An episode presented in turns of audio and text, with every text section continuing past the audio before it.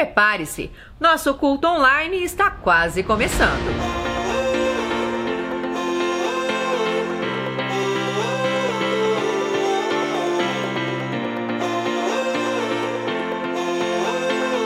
Oi, gente, estamos aqui hoje para te ajudar a se preparar para os cultos online da C3.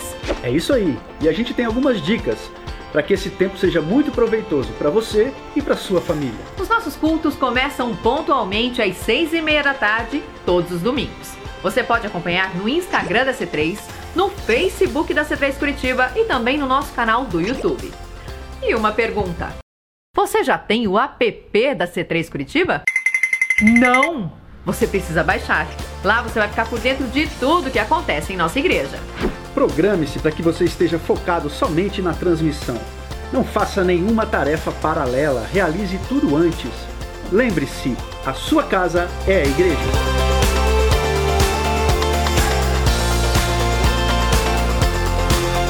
Lembre as crianças que a hora do culto é como na igreja. Nada de ficar pedindo comida, conversando, fazendo bagunça. É todo mundo focado na transmissão.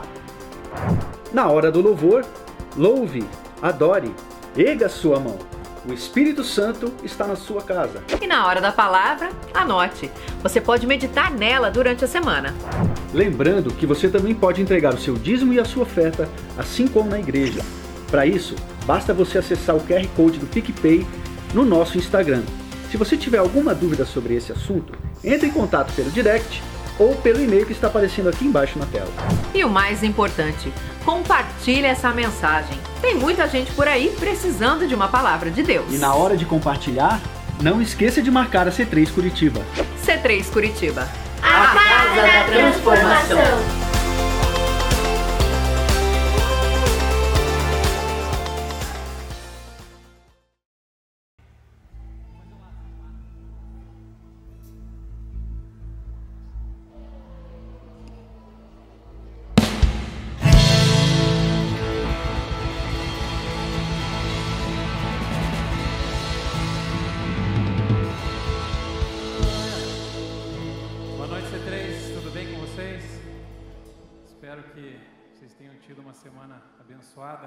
Quero te convidar a ficar de pé.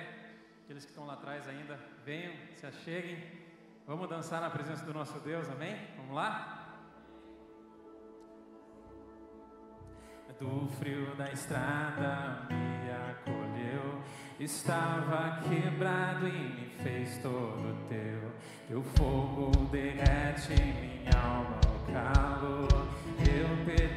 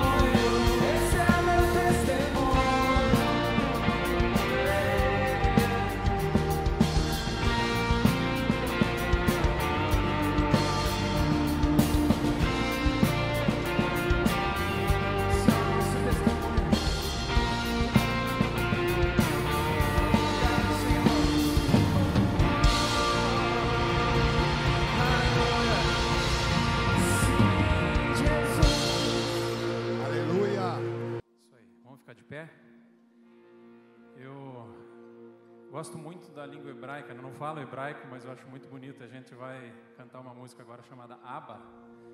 Então, quando estiver cantando Abba, Não é aba do chapéu, aba do boné, nada disso, tá?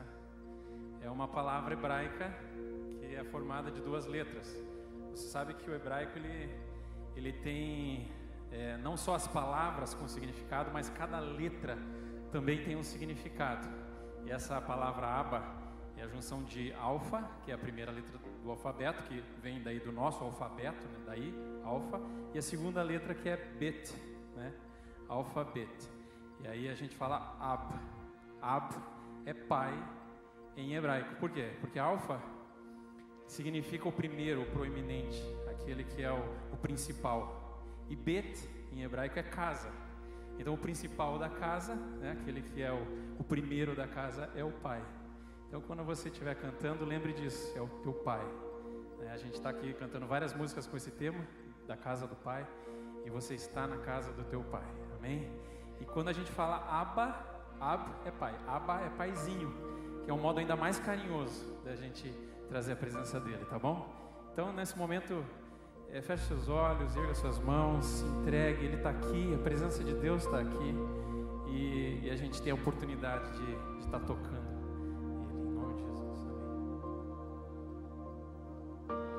mais real que o chão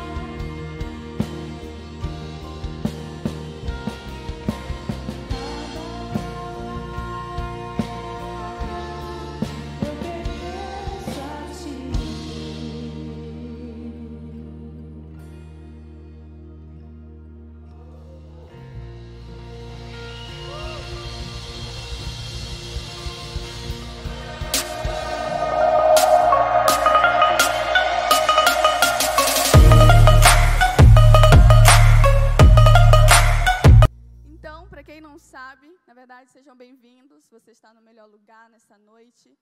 E hoje nós iremos ter o último 2 por 5. Ai, Kylie, o que, que é isso? Eu estou visitando pela primeira vez, nem sei o que está acontecendo. É, é um junior e uma adolescente pregando por cinco minutos. Gente, eles são bem corajosos de vir aqui. Né? É difícil. Quando a gente vem aqui na frente, dá dor de barriga, dá vontade de ir no banheiro, dá um negócio estranho, a mão começa a suar. Então, eles são bem corajosos estar vindo aqui nessa noite, compartilhar com vocês algo que Deus co colocou no coração deles. Tem uma pessoa que está bem nervosa, mas falei para ela, não, fique em paz, é de boa, entendeu? É fichinha, fica tranquilo, entendeu? Então, assim, participem com eles, dê um glória aí, amém. Cadê o Fabrício para participar? Glória a Deus, aleluia, né? Nem, eu não Tá sei se ele viajando. vê. Tá aí, tá viajando, nossa. Aí, ó, amém, Senhor. Então, assim, vamos conhecer nessa noite, né? O primeiro, vamos começar com o Junior, tá? É uma menina sensacional, essa daí é top de linha, tá? Então, assim, eles são realmente influências pra gente, né? Porque realmente tem adultos que não conseguem vir aqui. Então, é, eu queria chamar nessa noite a Manuela. Emanuela. Vamos aplaudir, gente. Chegue mais, chegue mais. Isso aí. Isso aí, minha filha. Agora, daquele jeito lá que a gente ensinou, entendeu? Tranquila, tá de boa? Não. Mas assim mesmo faz parte. Tira a mascarinha. Agora o microfone é seu. É...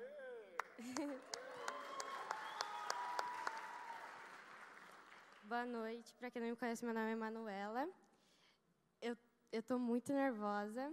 Tô quase chorando, mas estamos aí. Hoje eu vim falar um pouquinho sobre perdão. E é, acho que todos aqui já tiveram que pedir perdão, né, uma vez na vida ou várias. E quando na Bíblia diz que todos nós, todos os seres humanos são pecadores. Então todos todos nós somos pecadores, né? Todos nós pecamos. E é, quando nós pecamos, quando nós erramos, né, para Deus e nós pedimos perdão, naquele mesmo momento é, Deus ele meio que já esquece, tipo, para aquilo meio que aquilo nunca aconteceu. E às vezes quando nós pedimos perdão para uma pessoa, ela não recebe nosso perdão, né?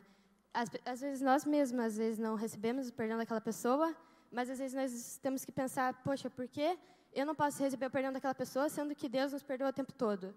E hoje eu, é, eu queria agora falar sobre Salmos,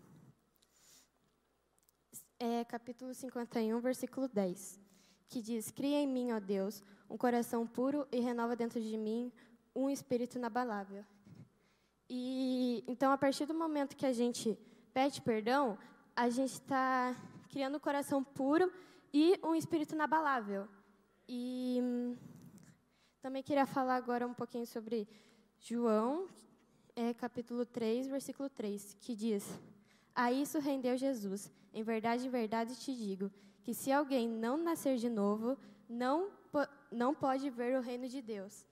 E eu acho eu escolhi esses dois versículos porque eu acho que eles se encaixam muito bem sobre o perdão. Então, se você tem alguma pessoa que você precisa pedir perdão agora é, e também receber o perdão, nunca é tarde. Nunca é tarde para ver o reino de Deus com o seu perdão e com o seu perdão aceito também. E é sobre isso que eu vim falar hoje. É sobre você receber o perdão, mas também pedir perdão. E é isso. Obrigada. Que orgulho, né? Ai, tô até emocionada, é muito... Olha, esquece tua máscara, entendeu? Isso aí, gente, parabéns. Arrasou, Manu. Ela tava super nervosa, tadinha, mas arrasou. Nem deu para perceber, né, que ela tava nervosa. Então, eu queria agora chamar o segundo, Matheus Brei. Aplaudir, gente. Isso aí, vamos chegando. O Matheus está super de boa, entendeu? Ele falou que ele não está nem nervoso, porque já acostumou com os negócios assim, entendeu, né, Matheus? Olha aí, ó. Então, Quem pegue, nunca, né? o microfone é seu. Boa noite. Ó. Sem pressão. Ai, ai. Bem, hoje eu vou falar, acho que, do fruto do Espírito mais importante que existe, o que mais eu levo em consideração, que é o domínio próprio. Que eu acho que ele é a base de todos os outros frutos do Espírito. Que sem o domínio próprio, a gente não consegue praticar os outros frutos do Espírito. Eu vou começar em 1 Coríntios 10, 13, que diz assim: Não sobreveia a vocês nenhuma tentação que não fosse humana, mas Deus é fiel e não permitirá que vocês sejam tentados além do que podem suportar. Pelo contrário, juntamente com a tentação, proverá livramento para que vocês possam suportar. É, lendo esse versículo, eu pensei muito, muito, muito sobre a questão do pecado. Que muitas vezes a gente é tentado e pensa que não há jeito, depois que peca, fala: putz, não consegui resistir, foi mais forte do que eu. E aqui, realmente, aqui a gente consegue entender que Deus é fiel e justo ao ponto de não mandar tentação maior do que a gente possa suportar. E que, inclusive, Ele dá um escape para a gente não cair na tentação. E eu acho que isso é um nível de justiça muito grande, do amor dele por nós, que Ele nos evita, não, Ele nos manda a tentação, mas Ele não deixa a gente cair nela. O segundo versículo está lá em Provérbios 25, 28. Como cidade derrubada, que não tem muralhas, assim é aquele que não tem domínio próprio. Também, lendo isso, eu consegui complementar o que estava escrito em 1 Coríntios, que a gente, como uma cidade derrubada, não tem proteção, não tem controle do que há nela. E assim é uma pessoa sem domínio próprio, uma pessoa que não controla seus atos, uma pessoa que não pensa antes de fazer, uma pessoa que às vezes faz burrice e não pensa nisso, e às vezes isso acaba arruinando a vida dela. Terceiro versículo está lá em Gálatas 5. Gálatas. Gálatas 5, 24. E os que são de Cristo Jesus crucificam a carne com as suas paixões e seus desejos. Também dá para complementar os dois outros versículos que eu li, que são sobre a tentação e sobre o domínio próprio.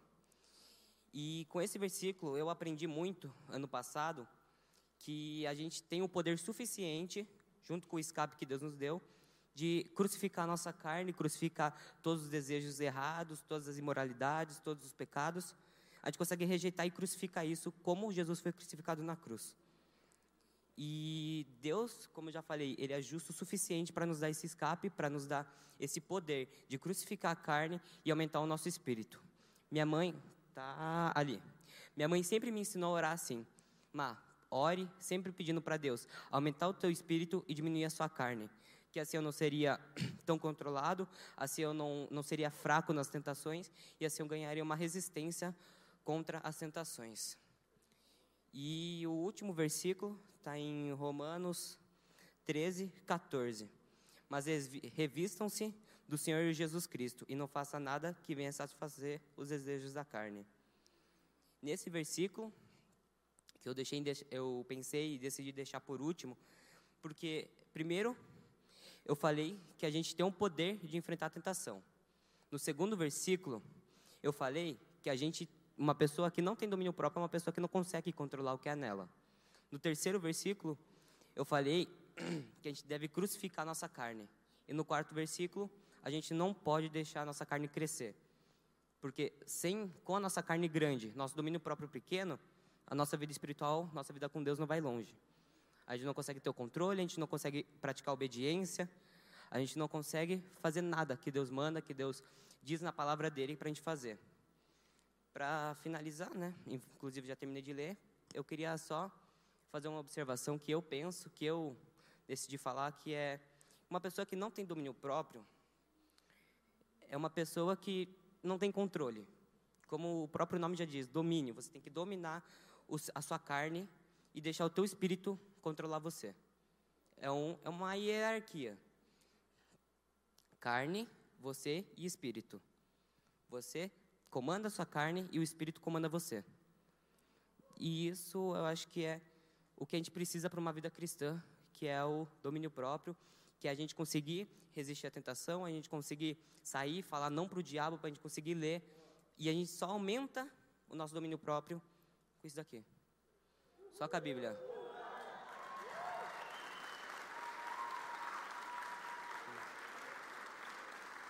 É isso. Acabou. Acabou. Acabou. Ah, obrigado.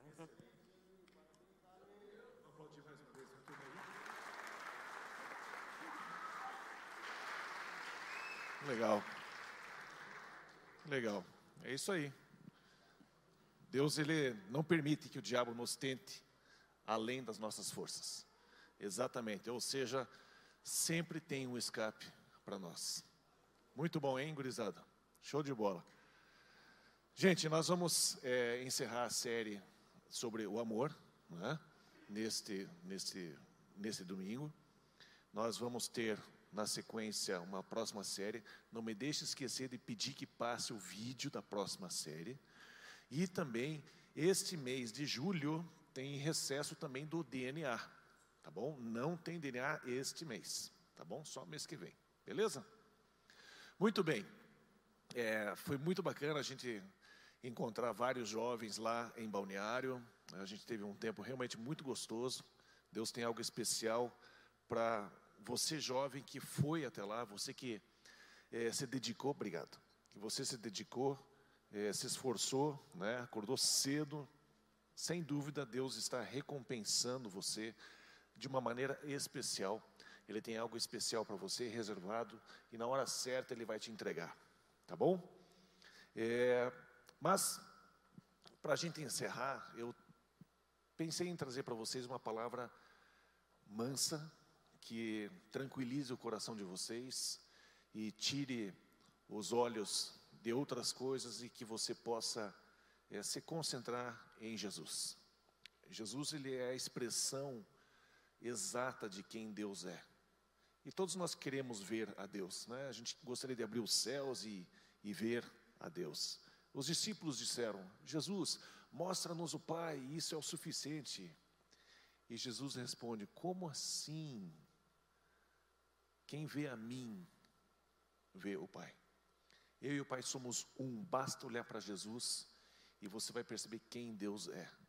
E eu decidi trazer aqui alguns pontos de reflexão a respeito da maneira que Jesus se comporta, como Jesus ele agiu, principalmente nos, últimos dias, as últimas semanas dele com os discípulos. E eu vou trazer para vocês aqui algumas passagens e alguns pensamentos para a gente se deliciar com a pessoa de Jesus. E a gente deve se revestir de Jesus cada vez mais. Né? É, então, a primeira passagem está em João 10, versículos 27 a 30. As minhas ovelhas ouvem a minha voz, eu as conheço e elas me seguem. Eu lhes dou a vida eterna e elas jamais perecerão. Ninguém as poderá arrancar da minha mão. Meu Pai, que as deu para mim, é maior do que todos. Ninguém as pode arrancar da mão de meu Pai. Eu e o Pai somos um. Um, dos primeiros sinais que eu percebo no amor que Jesus tem por você e por mim é que ele tem uma, uma, uma pegada firme, um gripe firme sobre você. E não é um gripe de controle, né? É um gripe de amor, é um gripe de segurança, é um gripe de proteção. E a única maneira de você se livrar desse gripe, a única maneira de é, disso tirar, sair de cima de você, é também baseado numa força que Deus deu para você e para mim, que é o nosso livre arbítrio.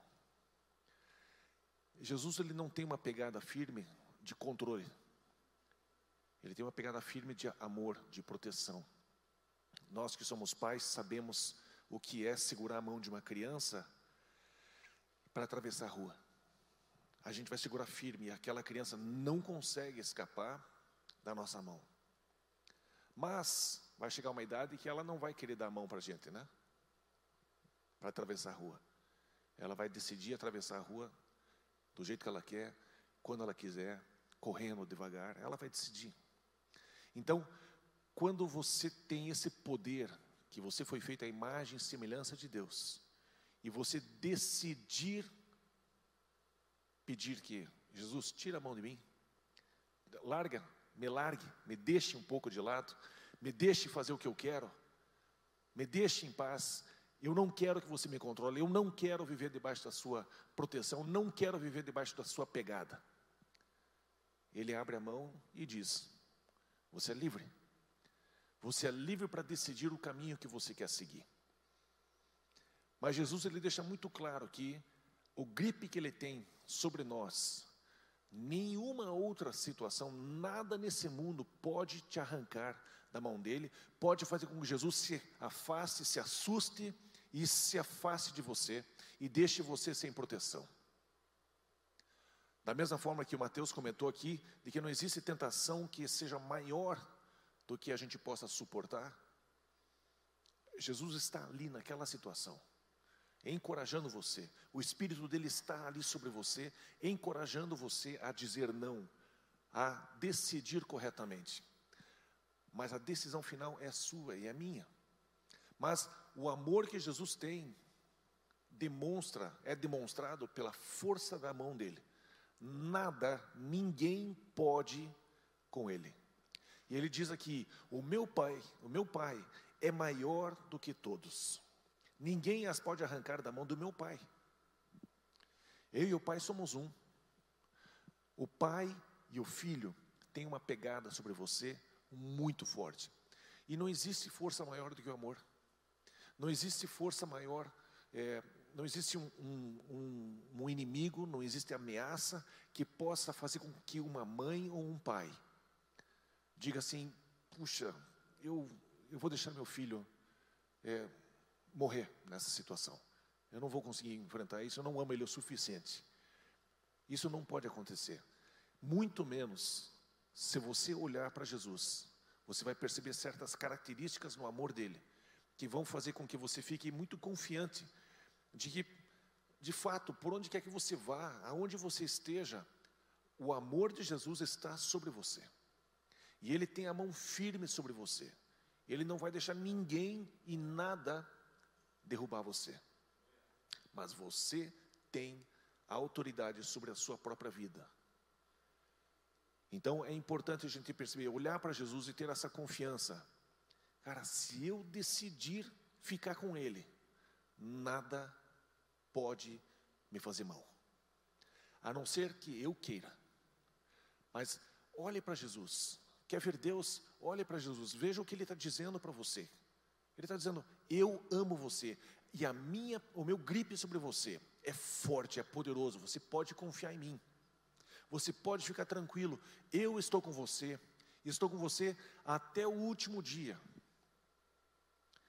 E aqui nós temos algumas passagens adiante, é, onde nós percebemos que parece que Jesus talvez não seja tão poderoso assim. Afinal de contas, ele foi preso, ele foi pego, os fariseus acabaram é, é, sobrepondo o poder de Jesus, porque ele foi crucificado.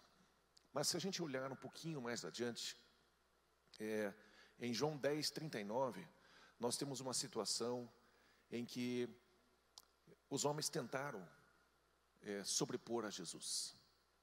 E está escrito assim: outra vez tentaram prendê-lo, algumas pessoas ali, né, os fariseus e tal, mas ele se livrou das mãos deles. Pode vir com a tropa que quiser, Jesus não vai ser pego. Jesus não vai ser preso, Jesus não vai ser acorrentado, Jesus não vai ser derrotado. Mas como que isso pode ter acontecido? Como é que Jesus então foi para a cruz? Por que é que ele foi para a cruz? Em João 10, 18, diz assim, para você pensar um pouquinho, como é poderoso o teu Jesus, como é poderoso o nosso Salvador. Diz assim: Ninguém tira a minha vida, mas eu a dou por minha espontânea vontade. Tenho autoridade para dá-la e para retomá-la. Esta ordem recebi de meu Pai. É importante você perceber que ele só foi crucificado por amor, por obediência, e obedecer é amar. Então, Jesus está com a mão sobre você. E você precisa ter esta confiança. Esqueça todas as ameaças, esqueça todos os inimigos. Ninguém tem força suficiente para te arrancar da mão de Jesus. Isso deve incendiar você nessa situação, nessa dificuldade. José, por exemplo, ele olhava para Deus. E quem vê Deus, vê Jesus. E ele olhava para Deus e ele confiava de que ele seria protegido. Vale, valeria a pena ele ser fiel. E sabe, gente, Jesus ele é especialista em levantar pessoas. Ele pegou José lá da prisão e colocou ele como líder do Egito. Ele é especialista em pegar um pastorzinho de ovelhas, Davi, e colocar diante do trono, diante de uma nação, como rei. Ele é especialista em pegar você aonde você está e projetar você para uma nova situação, de acordo com o plano que ele tem, para que o nome dele seja glorificado, para que você experimente o poder da força da mão dele. E isso, esse poder está lastreado em amor. Está lastreado não em controle, mas está lastreado numa numa numa inclinação favorável a teu respeito. A intenção dele a seu respeito é boa. Ele quer que você chegue num destino que ele desenhou para você. E ele só e ele vai fazer isso acontecer porque ele tem uma mão forte. A mão de Deus, a mão de Jesus, ela é poderosa. Eu diria, ela é toda poderosa. Então a primeira característica que eu vejo nesses dias aqui em João é que a pegada que Jesus, que Jesus tem, ela é toda poderosa. E ela é baseada em amor, não é baseada em controle. Nós, às vezes, queremos controlar as pessoas, queremos controlar as situações, e nos falta o amor, nos falta essa, essa característica tão divina. E Jesus te ama, Ele não te controla. Jesus quer o teu bem, Ele não quer te usar. Jesus quer você, não quer as tuas coisas. As coisas que você tem, foi Ele que te deu. Jesus quer você. Deus quis que você nascesse, você não existia. Você não chegou na presença de Deus e disse: Ei, eu não existo, mas eu vim aqui te avisar que eu quero ser assim. Não, Deus olhou para o mundo e disse: Cara, está faltando, faltando um cara assim, assim, assim. Esse cara não existe, eu vou fazer o Marco nascer. Vou fazer o Marcão nascer. E pum, nasceu. Porque Deus quis. Aí se perdeu na vida, né? Foi lá e Jesus, porque te ama, foi lá e comprou você de volta. Deus te ama, te deu vida. Jesus te ama, foi lá e te comprou. O amor de Deus está em constante movimento. Jesus, ele tem uma pegada firme, poderosa, toda poderosa, mas é baseada no amor. E isso a gente precisa aprender com ele. A gente precisa olhar para Jesus e aprender com ele como que se protege uma pessoa. Como que eu protejo meu filho? Como que eu protejo as pessoas à minha volta? Como, como que eu protejo as pessoas do meu connect? Como que eu protejo a minha família? Eu preciso aprender a demonstrar a força do meu amor pela pessoa. E não o meu interesse em controle, não os meus alvos, não as minhas metas, mas o amor. Porque a gente quer o melhor para a pessoa. Segundo ponto, o amor enfrenta o mal. Eu sou o bom pastor. João 10, 11 a 13. Eu sou o bom pastor. O bom pastor dá a sua vida pelas ovelhas. O criado não é o pastor a quem as ovelhas pertencem. Assim, quando vê que o lobo vem, abandona as ovelhas e foge. Então o lobo ataca o rebanho e o dispersa. Ele foge porque é assalariado e não se importa com as ovelhas. Sabe quando você tem alguém que se importa com você? Você percebe quando alguém se importa com você. E é importante que você olhe para Jesus e perceba que ele se importa com você. Você é importante para ele. A tua integridade física, moral, espiritual é muito importante para ele. Ele quer o teu bem.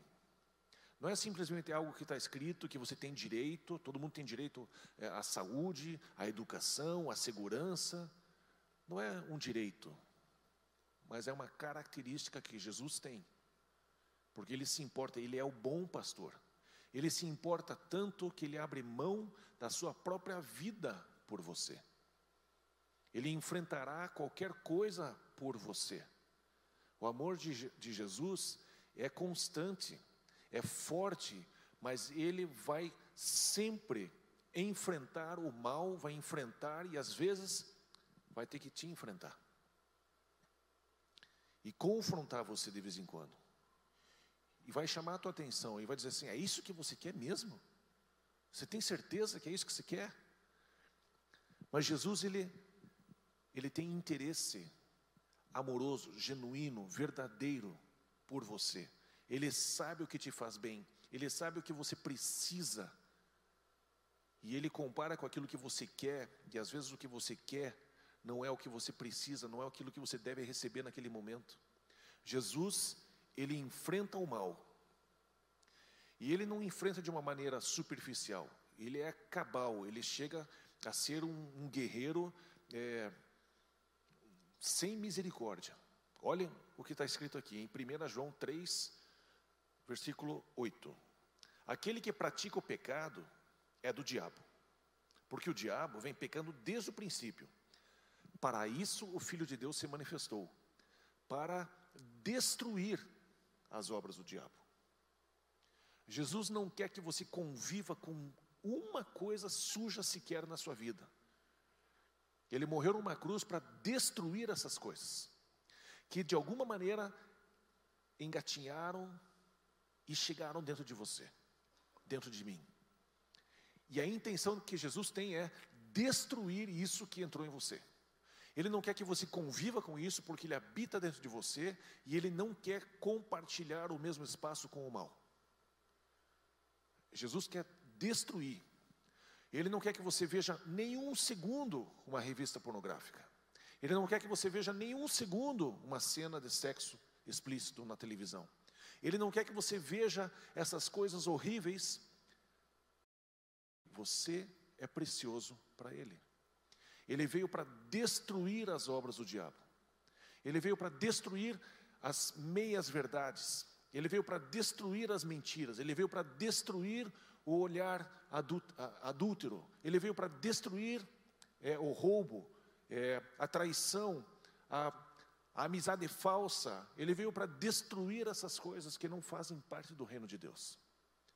E como é importante a gente olhar para Jesus e não se ofender com Ele. Bem-aventurado aquele, aquele que não se ofende por mim, por minha causa. Mas é importante a gente perceber quem Jesus é e por que é que Ele faz o que faz. Ah, se a gente pudesse perceber que Jesus está fazendo isso porque Ele nos ama, a gente baixaria a guarda ainda mais. E mais rápido, né? Porque às vezes a gente demora para abrir mão, às vezes, às vezes, a gente demora para aceitar essa correção, aceitar esse novo caminho, aceitar esse caminho vivo. Às vezes a gente demora para o nosso prejuízo. Como eu gostei de ouvir essa a importância da, do domínio próprio, né? Como é gostoso a gente perceber quando alguém está sendo dominado pelo Espírito Santo, pelo Espírito de Cristo essa pessoa ela tem domínio próprio. Ela tem o fruto do espírito. O amor enfrenta o mal. Jesus ele veio para destruir, ele estava muito bem obrigado. Mas ele veio até aqui, encarnou como homem. Correu o risco de morte. Teve que fugir para o Egito para nascer. Passou por poucas e boas. Mas ele veio para destruir. Perceba a postura dele. Esta tem que ser a sua postura e a minha postura. Nós precisamos reproduzir esse amor por nós mesmos. Eu preciso destruir o mal que existe dentro de mim. Não posso ter negociação, eu não posso ter espaço, eu não posso ter um Instagram pornográfico, eu não posso ter a minha pessoa transmitindo uma mensagem que não é a mensagem que Jesus quer que eu transmita. E hoje nós estamos vivendo nessa era, aonde o Instagram, o YouTube e, e sei lá o que mais, TikTok, Teco Teco, Kiko e Queco, tudo que a gente tem aqui, a gente está usando e às vezes a gente numa carência de receber um like, a gente ultrapassa uma linha que Jesus disse: não vá por esse caminho. Quanto antes você voltar atrás, quanto antes você apagar essas coisas, melhor para você. mais em paz você ficará. Não tente ficar se convencendo que o que você está fazendo está certo. Não tente justificar o fim com os meios. Ande de acordo com a luz. Ande de acordo com aquilo que Jesus veio fazer. Trazer santificação, ele veio separar você e eu. Gente, a gente é muito precioso. Quem é que morreria por alguém que não vale nada? Ainda que fôssemos inimigos na época, ele olhou para você e para mim e ele disse: vale a pena. Eu vou arrebentar com esse diabo, eu vou acabar com a raça dele, eu vou enfiar ele no inferno depois. E enquanto isso, gente, nós devemos viver em processo de santificação. Porque Jesus merece, gente. Ah, Jesus merece muito. Jesus merece tudo e mais um pouco de nós. Então, Jesus, ele demonstra o amor dele com uma mão forte sobre você. Ele também demonstra o amor dele enfrentando o inimigo, enfrentando o diabo. Ele vai contra o mal e ele é absoluto, não tem meio termo. Eu não posso ter meio termo. Eu preciso me alinhar com Jesus. Outra coisa que eu acho muito interessante, aqui em, em João, né, que a gente vê essas últimas semaninhas aí de Jesus com os discípulos, é que o amor de Jesus tem uma voz, tem uma identidade. Olha o que está escrito aqui, João 10, 1 a 5. Eu asseguro a vocês que aquele que não entra no aprisco das ovelhas pela porta, mas sobe por outro lugar, é ladrão e assaltante. Aquele que entra pela porta, porta é o pastor das ovelhas. O porteiro abre-lhe a porta e as ovelhas ouvem a sua voz. Ele chama as ovelhas pelo nome. Uma relação íntima. Não é o coletivo apenas. Ei, C3 Curitiba, vamos fazer tal coisa. Não, ele chama você. Ele chama você, você, você, você, você, você, você, você. Cada um de nós. Pelo nome. Ele chama as ovelhas pelo nome e as leva para fora. Depois de conduzir para fora todas as suas ovelhas, todas as suas ovelhas, todas as suas ovelhas. Ninguém aqui é menos importante ou insignificante o suficiente para Jesus dizer assim: Ah, você não precisa. Ele conduz todas as suas ovelhas para fora. E interessante é o seguinte: ele vai adiante delas. Para onde você está indo, gente? Jesus já está lá. Você pode confiar nesse caminho por onde você está indo, porque Jesus passou por ali. Você está seguindo as pegadas do Mestre. Você está saindo em direção ao destino que Ele já está te esperando. Ele abriu já esse caminho. Ele abriu um caminho vivo. Ele abriu isso para você. Basta você seguir e confiar que é um caminho de amor. É um caminho, pode ser até difícil, muitas vezes é. É um caminho onde ele é estreito, a porta é estreita, mas ele passou por ali. Vale a pena você passar. Vale a pena você seguir. Vale a pena você interpretar que é uma pessoa que te ama, que está te chamando lá na frente. É uma pessoa que fez de tudo por você e está esperando que você siga Ele. O amor tem voz, o amor tem identidade. Ele vai adiante delas, e estas o seguem, porque conhecem a sua voz. Como é importante, de vez em quando bate lá na porta, toca a campainha lá em casa, algumas pessoas com umas plaquinhas, né? Elder não sei o quê, e parece ovelhinha, mas é lobo. E começa a falar uma coisa e você já percebe, é lobo. Não é o meu pastor. Não é Jesus que está falando aqui. Essas pessoas não foram enviadas por Jesus para falar aqui comigo. É engano, é mentira. E eu não sigo, eu não vou atrás. Porque eu conheço a voz de Jesus, você conhece a voz de Jesus.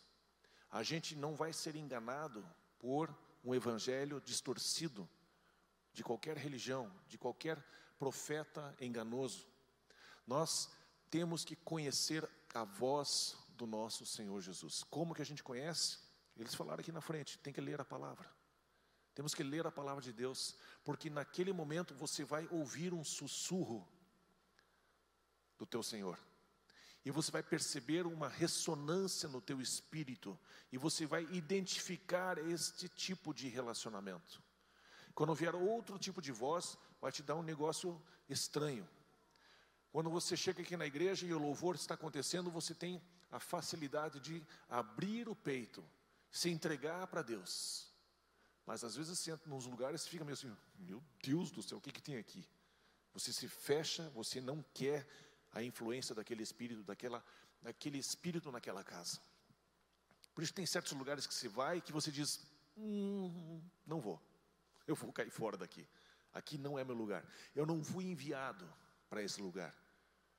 Você tem que perceber que o teu pastor, Jesus, te ama e ele não está ali. Ele foi para outro lugar. Você se distraiu e foi para o lugar errado. Preste atenção, a voz que está falando ali com você é uma voz diferente. É outra vibe, é outra percepção, é outra intenção, é um engano sutil. Mas Jesus não foi para aquele lugar. Jesus foi para outra direção. E você tem que ser rápido e decisivo de seguir a voz do seu pastor. Seja corajoso e siga a voz do teu pastor. Porque ele disse que você é ovelha dele. Ovelha dele. E ele quer que você siga ele. Siga o teu pastor. Siga Jesus. Você consegue ouvir a voz dele. E você consegue discernir que ele está em certos lugares. Quando alguém chega aqui na tua casa, em algum, em algum lugar, você ouve a voz de alguém, ô oh, fulano, alguém te chama, você já reconhece, opa, é o fulano, é o ciclano. Você identifica quem a pessoa é pela voz dela. E assim tem que ser com Jesus. Você tem que perceber que foi Jesus que te chamou para tal coisa, que foi Jesus que te enviou para tal coisa. É importante é, você perceber como que Jesus ele define a tua relação com Ele. E Ele espera que você, como ovelha, reconheça a voz dEle. Precisa passar tempo com Ele. Você tem que se expor ao comando dEle. Ele vai dizer para você, por exemplo, não dá para todo mundo ir para a missão A, B ou C. Né? Alguns vão. Porque realmente alguns que Jesus envia. Ele não envia todo mundo como um rebanho de gnu, né? milhões. Vamos lá visitar a casa da tia. Vai todo mundo lá. Não, ele vai enviar um ou dois. Mas eu preciso ouvir a voz dele e eu preciso entrar em ação. Preciso dar um passo. Eu estava em Singapura com o Norival, lembrei de, dessa história agora. É, tinha um cara lá da. Eu acho que ele era paquistanês, alguma coisa assim. Tá bom, estava cheio dessa turma lá, né? E aí, e eu sempre enrolando para fazer aquilo que Deus me chamou para fazer, né? Ele me pegou no braço assim, me, me, me abraçou assim com, com o outro braço e disse: Ronald, quando é que você vai começar a fazer aquilo que Deus te chamou para fazer? Não, estou pensando, estou orando, não sei o que tal. Dele, ele fez assim comigo: Você tem que dar um passo. E ali nasceu a C3. Foi ali. Ali Deus estava formatando dentro de mim algumas coisas que eu precisaria fazer um dia. Mas ele me pegou no braço e disse: Você tem que dar um passo. Né? Foi maio de 2005, quando o Espírito Santo me, me mostrou aquela igreja lá, City Harvest, do Kong Hee. E ali eu vi uma coisa maravilhosa que ressoou dentro do meu espírito, na minha alma. E o Espírito Santo perguntou: você gostou dessa igreja? Falei, ah, adorei. Vamos montar uma dessas lá no Brasil? Vamos. E ali, esse rapaz depois disse: Você tem que dar um passo. Você tem que dar um passo. Demorou mais cinco anos. Né, mas eu dei. Eu di. Eu di o passo. E você? Né? Qual é o passo que você tem que dar? Porque a voz do teu pastor está falando. Né? a Manuela falou aqui sobre perdão, né? Talvez você tenha que pedir perdão para alguém ou liberar perdão para alguém, né? Dê um passo, faça isso. Ouça a voz do teu pastor, ele, ele ama você, ele quer que você experimente uma coisa boa, vai fazer bem para você. Muito bem. Outra coisa que ele fala aqui, no versículo 16, em João capítulo 10, tenho outras ovelhas que não são desse aprisco, é necessário que eu as conduza também. Elas ouvirão a minha, a minha voz, e haverá um só rebanho e um só pastor. Como é importante a gente perceber como Jesus está se movimentando ao redor do mundo. E a C3 Curitiba não é a coisa mais especial do mundo, não, nós fazemos parte de algo que Jesus está fazendo ao redor do planeta Terra. Nós fazemos parte de uma movimentação celestial, fazemos parte, então, é, ame a tua igreja, ame a tua igreja local, mas não ache que ela é melhor que as outras. E isso é uma coisa muito importante, né? Que a Cris e eu, a gente constantemente fala um para o outro. A gente não pode se achar.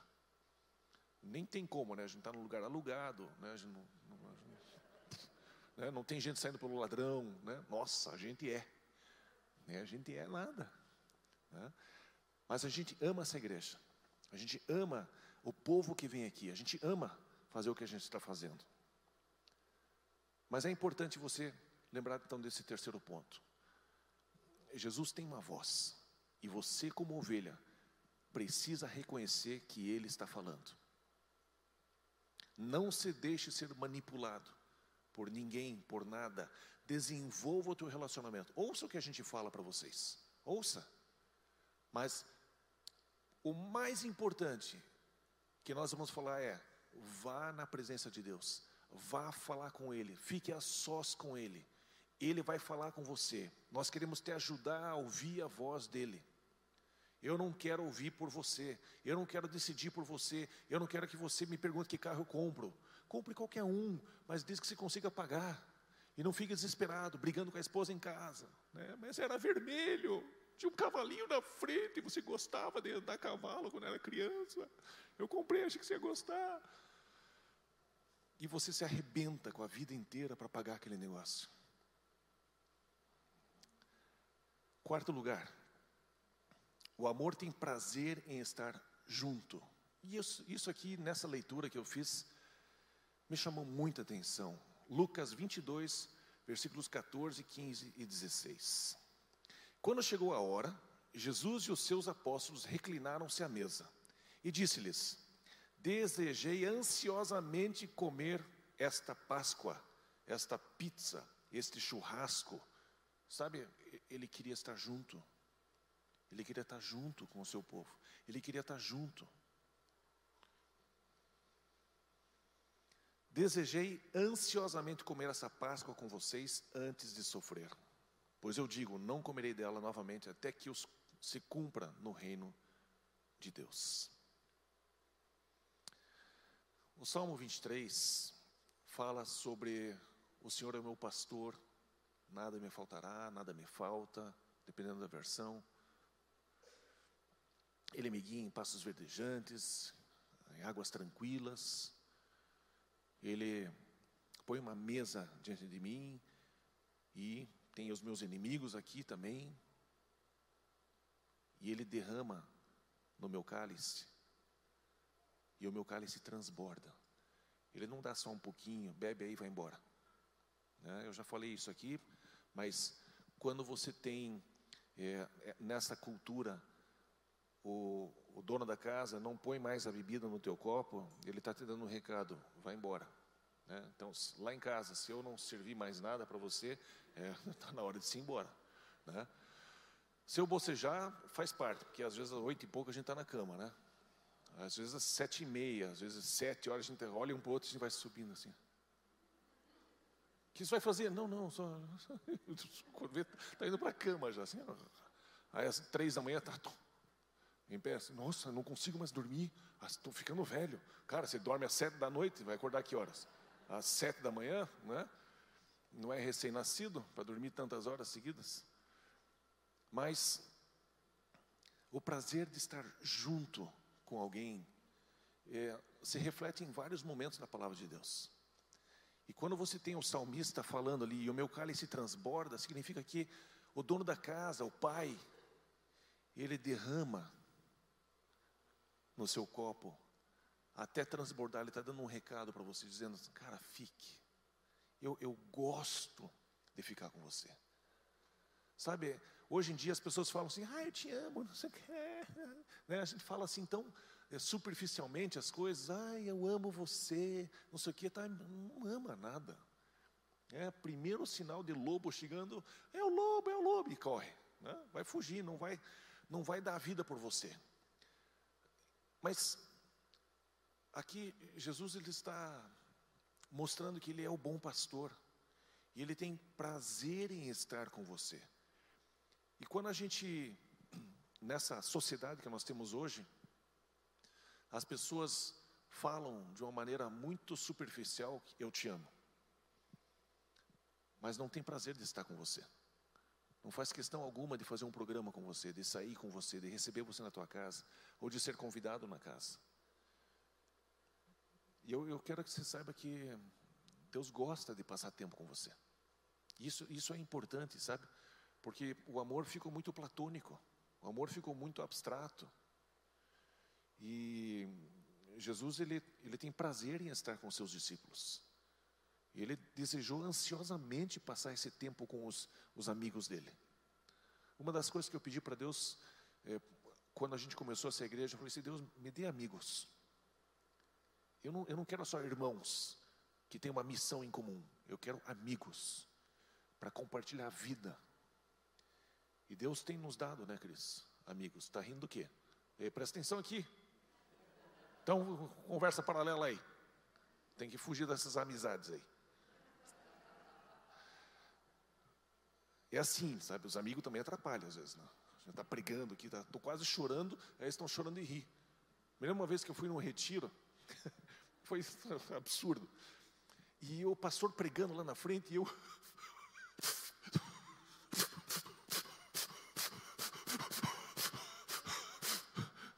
E o casal do lado aqui. Só que eles estavam rachando o bico de rir. E eu olhei para eles. Fui chorar com eles, eles rindo, e eu chorando, eles rindo, e eu chorando. Daí eles, eu falei, cara, como Deus está falando, né? Não, cara, a gente está rindo pra caramba, não sei o que. Eu falei, tá louco. E esse mesmo amigo, que Deus o tenha, porque ele morreu, é o Cláudio, aquele cara, né? Que eu já contei para vocês. Eu fui fazer uma viagem com eles, e a gente foi para Ubatuba. Fomos passar o, o ano novo lá. E aí, né, muito espiritual, cheguei esse pessoal, vamos, cada um vai para um canto assim, né, na praia, e vamos pedir nessa virada de ano, vamos passar em oração e vamos pedir para Deus algumas coisas, não sei o que tal. Ah, tá bom, beleza, beleza. E cada um foi para um canto e tal. E eu fui para um canto lá na praia. E aí meu amigo chega, morreu. Não sei por que, que morreu. Mas quem morreu, morreu. Ele chega perto de mim com uma lanterna. Eu, eu, ele devia ter morrido naquele momento.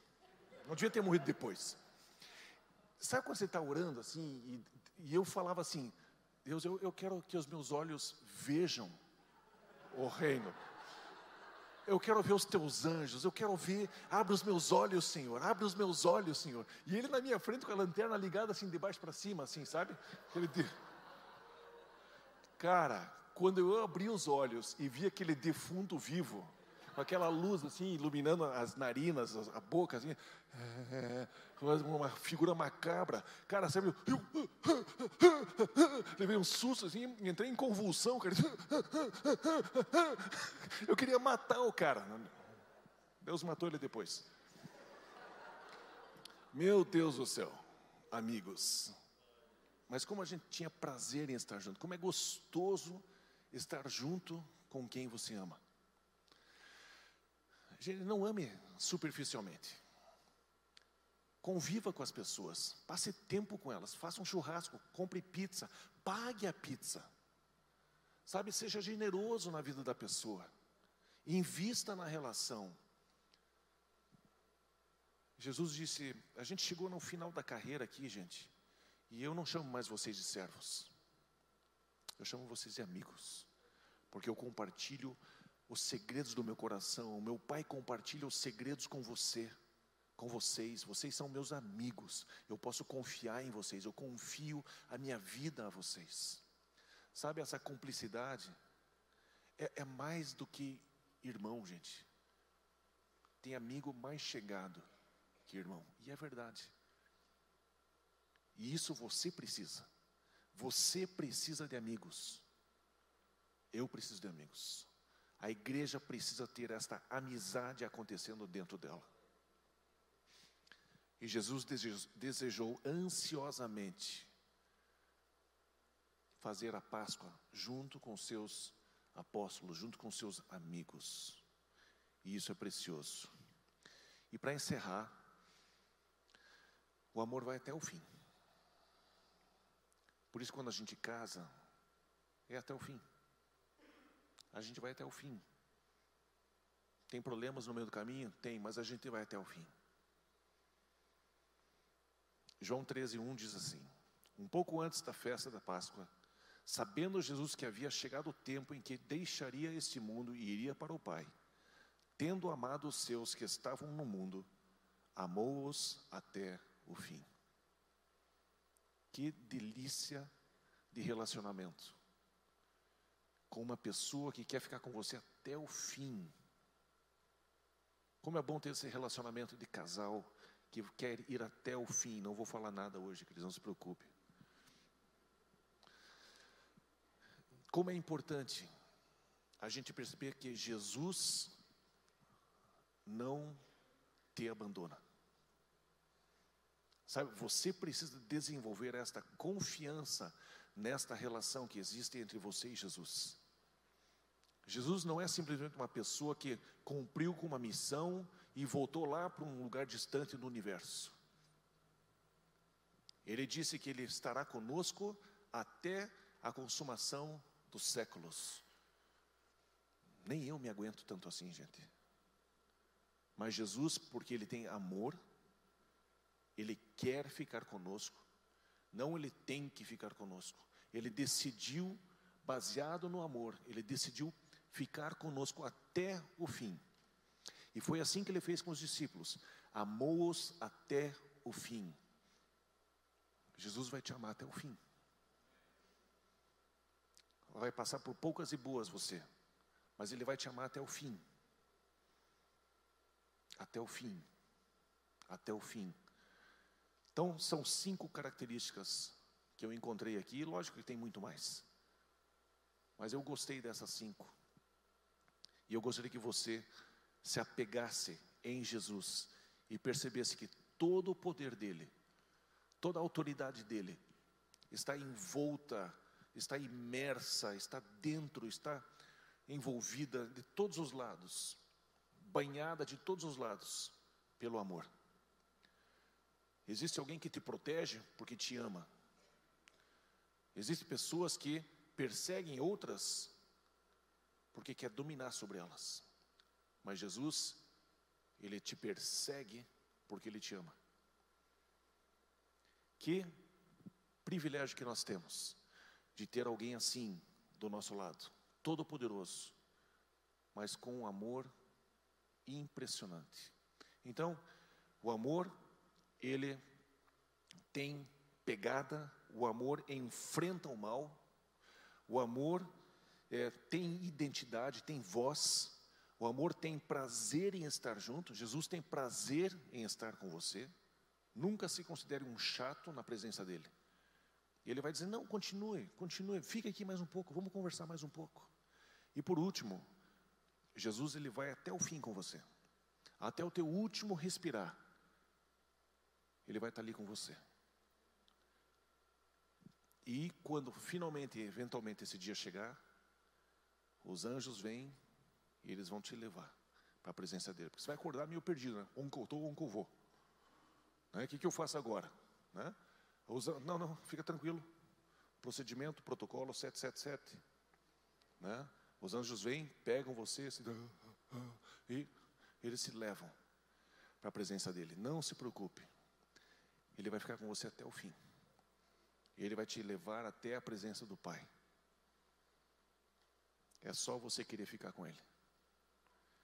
Vamos ficar em pé?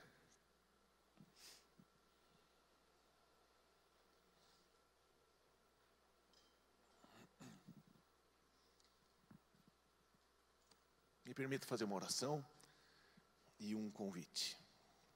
Pai querido, quero te agradecer, porque foi por amor, porque o Senhor amou o mundo de tal maneira que o Senhor deu o seu filho por cada um de nós, para que cada um de nós que crescemos fôssemos salvos pela obra da cruz. Pai, nessa hora eu peço que o teu Espírito Santo se mova nesse lugar, que o Senhor esteja falando com cada pessoa aqui dentro. Por isso, Pai, eu peço que o teu Espírito convença cada um aqui se é momento de se entregar, se é momento de entregar a vida para o Senhor Jesus. Se você está percebendo, está sentindo a presença do Espírito de Deus se movendo sobre você, cutucando você, é, dando um toque em você, dizendo: se entregue, se entregue para o meu filho, se entregue para Jesus. Se você está sentindo essa movimentação dentro do teu coração, dentro dos teus pensamentos, e você está começando a perceber que a voz de Jesus está te chamando, está te convidando para se entregar para Ele. Eu peço que você levante uma das suas mãos. Eu quero te conduzir. Pode baixar sua mão ali atrás. Eu quero te conduzir numa oração. Eu quero abençoar você através de uma confissão. Ali atrás, pode baixar sua mão. Obrigado. Mais alguém? Não sei se tem alguém lá em cima. Mas eu quero ajudar vocês que expressaram a mão aqui. aqui. Ah, tá com o neném? Ali, tá bom. Joia. Ótimo. Ótimo. Isso. Pode baixar a mão. Já, vi agora. Mas eu quero conduzir vocês que levantaram a mão, é, reconhecendo que Deus se moveu em torno de você. Deus cutucou o teu coração, cutucou a sua alma, o seu espírito, dizendo: está na hora de você se entregar para o meu filho Jesus. O Pai, Ele conduz cada um de nós até Jesus. Aí nós confessamos que Jesus Cristo é o Senhor, que Jesus Cristo é o Salvador, que Ele morreu por causa dos meus pecados. E a gente entrega a nossa vida para Ele. Aí o que Jesus faz? Jesus pega você e Ele te apresenta para o Pai, porque Ele diz que eu sou o caminho, a verdade e a vida. Ninguém vem ao Pai senão por mim. Jesus. Jesus, Ele é o único capaz de ser tão corajoso, tão audacioso e não ser arrogante. Por isso, vocês que levantaram a mão, eu gostaria que vocês orassem, nós vamos orar junto com vocês, para ajudar vocês nessa declaração. Mas eu, eu peço que você que levantou a mão, esteja consciente de que Deus está olhando para você agora. Ele está prestando muita atenção no que você está dizendo. Os anjos do Senhor estão prestando atenção também em você. E vão ouvir as suas palavras, vão ouvir a sua declaração. Vamos orar assim. Repita junto com eles a seguinte oração, se você crer. Diga assim: Senhor Jesus, eu creio que tu és o Filho de Deus. Você se fez homem, viveu sobre a terra, morreu na cruz por causa dos meus pecados, mas ressuscitou e está vivo à direita do Pai. E eu te recebo como meu Salvador e te faço o meu Senhor.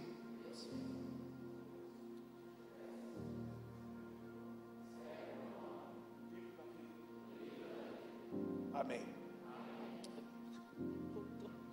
Amém. Amém. Vocês três que levantaram a mão, eu vou pedir uma gentileza para vocês. Não tenham vergonha. Todos, eu já passei por isso. Todos nós aqui já fizemos isso. Mas nós queremos simplesmente orar com vocês mais uma vez. Cadê minha equipe de apoio? A Anderson tem ali, ali atrás, a baú, ali em cima. Então eu gostaria que vocês chegassem do lado dessas três pessoas que levantaram a mão, né? Ali atrás tem uma pessoa de branco ali, tá? isso. Ali Anderson, pode ir lá. Isso. Lá em cima tem alguém para você? Tem? Chega lá, Dante. Pode chegar ali nele. Não estou vendo direito. Isso. Ali, nela. Isso, joia. Gente, é, nós vamos adorar a Deus mais uma vez, com mais uma canção. E vocês podem acompanhar essa, essa turminha aí para orar junto com vocês mais um pouquinho, tá bom? Deus abençoe. Valeu.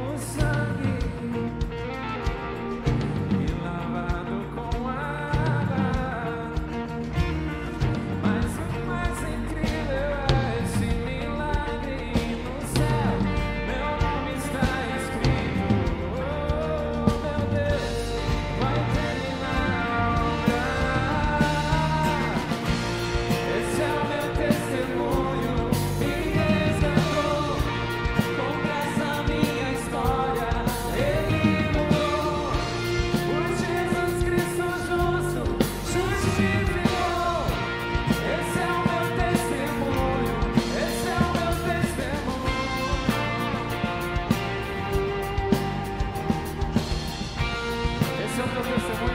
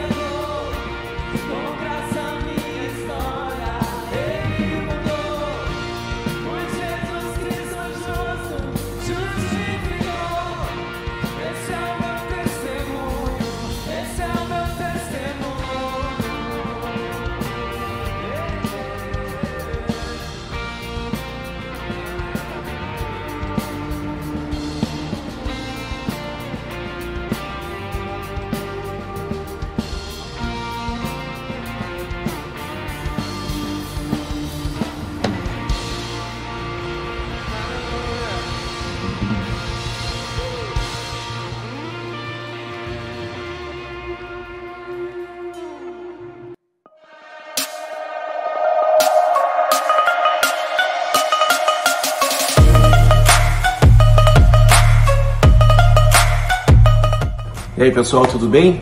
Olha só, nossa próxima série, Temor a Deus. Convide seus amigos e vamos nos encontrar a cada domingo e aprender um pouquinho mais sobre esse assunto, ok? Espero você.